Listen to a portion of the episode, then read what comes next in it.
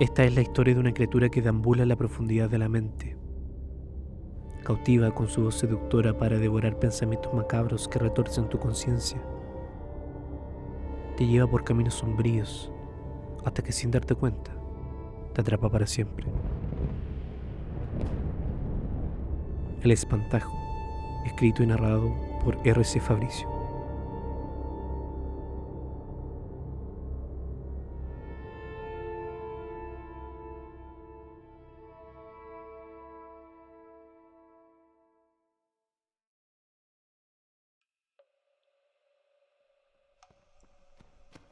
Se adentraba en la absoluta oscuridad, succionado hacia las profundidades de sus peores temores.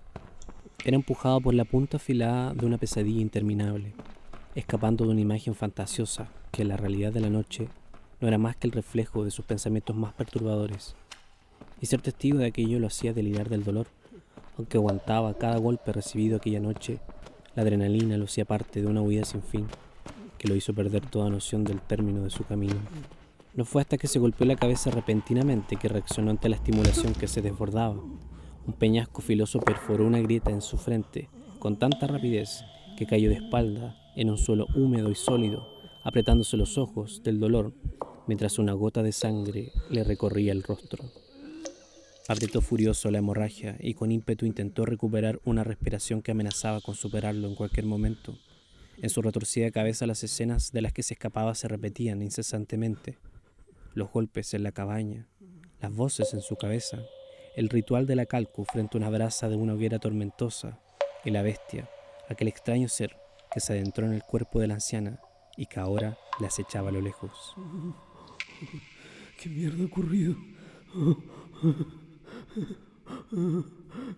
A su pregunta le respondió su propia voz, que se repetía en un eco agudo y casi infinito al chocar contra las ásperas superficies en las que se escondía su serenidad se espantó por unos segundos. Al abrir los ojos, recibió una negrura absoluta que lo hizo dudar de su propia vista. Aun con su mano centímetros de su rostro, la silueta de su presencia era imperceptible.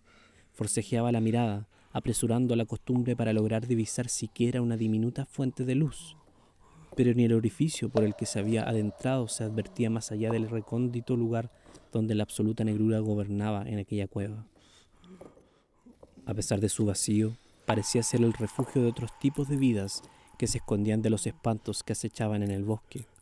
Escuchaba pequeños chillidos, roces en los muros, algunas rocas soltarse, y todo acompañado por el incesante goteo de la lluvia, filtrada desde la superficie hacia las profundidades. Así como él, toda presencia allí había encontrado un refugio de la tormenta que cada uno enfrentaba pero aquello que logró dilucidar por unos segundos se silenció repentinamente al sonido de un rajuño agudo sobre la roca. Se levantó con rapidez aguantando la respiración. Se concentró en lo que oía. Como una tiza sobre una pizarra seca, el chillido se iba acercando. Con cautela se adentró en la oscuridad de los pasillos irregulares, evitando incluso respirar demasiado fuerte. Palpaba con sus manos el muro con el que se había golpeado avanzaba cuidadoso de no advertir su presencia.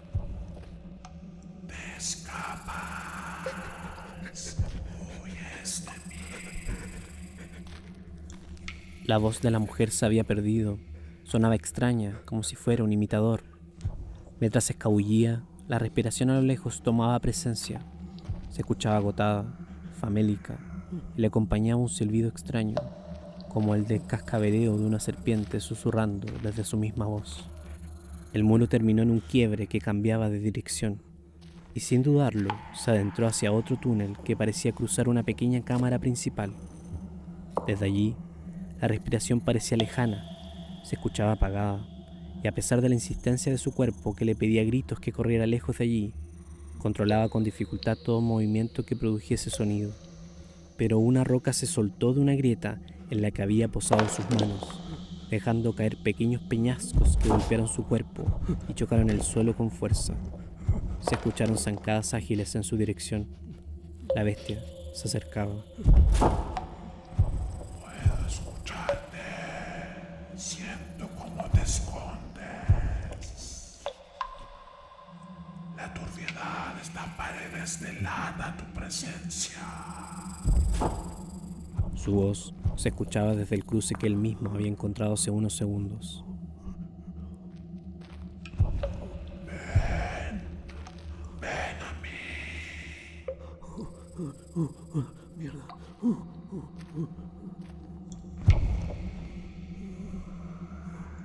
Se agachó sobre las rocas y gateando cruzó el pasillo hacia el muro que tenía al frente. Podía escuchar los pasos lentos que la criatura daba hacia el lugar donde las rocas habían caído. Logró escuchar la respiración densa a un par de metros de su posición cuando pudo tocar el muro y adentrarse en otro quiebre que cruzaba aquel túnel. No puedes esconderte. Evades tu ineludible destino. Las piedras recién desprendidas se golpetearon al pasar. Parecía que también aguantaba la respiración para escuchar los ruidos que lo acusaban.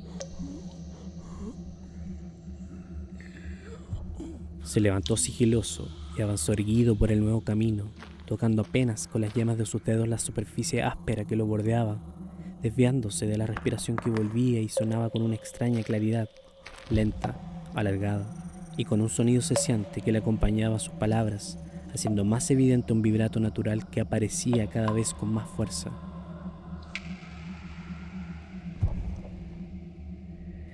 Un grito contenido repitió su eco estruendoso por todos los túneles. Le acompañaba un extraño sonido como de madera quebrajándose, junto con el borboteo de agua a la lumbre. Algo le ocurría a la bestia, algo pasaba en aquel cuerpo torturado.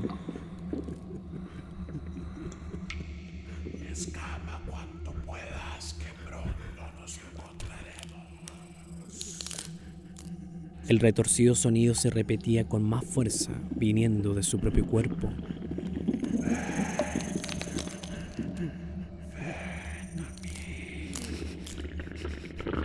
Su voz volvía a tener ese eco extraño, como si muchas personas hablaran al mismo tiempo, pero había alcanzado a escabullirse al ritmo de sus propias palabras. Se deslizó sutilmente para alejarse aún más. Había cruzado gateando para adentrarse en un espacio mucho más amplio, frío y húmedo. Para su suerte, logró pasar un charco de agua sin que le escuchara, pero ahora sus zapatos sonaban húmedos sobre la roca áspera. ¿A dónde te has ido esta vez? No encontrarás salida en este lugar. No hay manera de que te escapes de mí. Su respiración se escuchaba tan fuerte como si su cuerpo fuera gigantesco, generando así que los mismos pasillos curvilíneos le estimularan su enormidad, con un eco seco desde los muros y charcos, desprendiendo rocas y soltando la polvareda. Resonaba tan fuerte que los insectos se escondían en las rendijas aún más diminutas. Su presencia se volvía más estridente, alargando sus palabras, exhalando cada vocal que se salía de sus dientes. Mientras el anciano avanzaba, dejó de palpar los muros repentinamente y sintió que se adentraba en una gran habitación redonda, con piso resbaloso y afilado. Se sostenía de las grietas de los muros para no caerse y avanzaba en absoluto silencio. Si él no podía verlo, su acechadora mucho menos, necesitaba encontrar un escondite seguro. Pero más allá de los recovecos laberínticos que lo desorientaban rápidamente, toda esperanza de salir con vida también se alejaba cada vez más. Este juego perverso del que somos parte jamás tendrá fin. Aun cuando te escapes de tus propios terrores, haré de esta escapatoria una pesadilla interminable. Vociferaba impetuoso entre los sonidos extraños que renacían de una transformación silenciosa.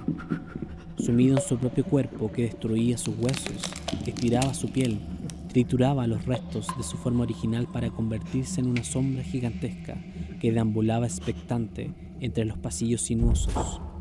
Tu propio desconsuelo explotará lo peor de ti. Te llevará al límite de una angustia prisionera, donde solo encontrarás un final aún peor que la muerte. Esta vez su voz se repetía con más profundidad, exclamaba amenazante, dejando en él una peculiar sensación, Percibía el deseo incontrolable por acercarse a su vigilante, como las hormigas hacia la miel, como una polilla fatigada ante el resplandor de la luz, como la sangre podrida que tienta a los cóndores desde las alturas. Sus palabras poseían un hechizo singular que seducía su cuerpo y lo aclamaba sin control. Pronto terminará,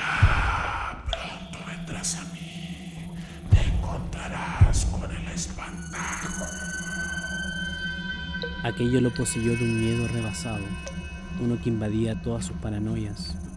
Más allá de los recovecos sombríos resonaba una voz que dejaba de escucharse como la mujer que él había torturado. Ya no se escuchaba como la persona débil de la que él se aprovechó toda su vida. Había desaparecido su tono original para convertirse en un mascullo infernal que conocía todos sus secretos, porque fue testigo de ello mucho antes de su último arrebato. Aquella criatura que se aproximaba explotó su cabeza en mezquinos deseos, en pensamientos lóbregos que la malicia conducía era la arrebatadora vocecilla que se colaba en sus pensamientos para resurgir sus deseos perniciosos que culminaban en golpes, en gritos y toda desgracia que le propinó a aquella anciana.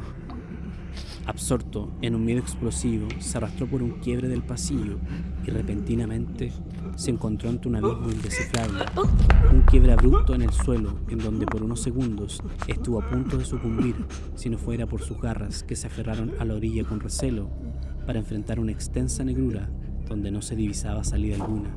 A lo lejos, la criatura amenazante avanzaba hacia su repentino escondite, donde fenecía en un pánico que le asfixiaba, abrumado en un cuestionamiento que le retorcía desde sus llantos ante toda la vida miserable que le había entregado a la mujer que había asesinado. Escudriñaba arrepentido buscando su última excavatoria, la oportunidad final de enfrentarse a su fatídico desenlace que se aproximaba ineludiblemente.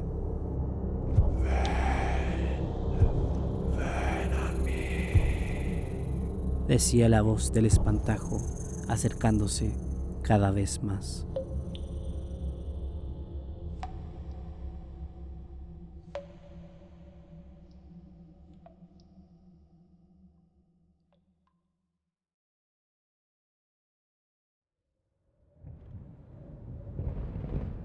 El espantajo fue escrito y producido por RC Fabricio. No olvides suscribirte en todas las plataformas de podcast para seguir esta historia.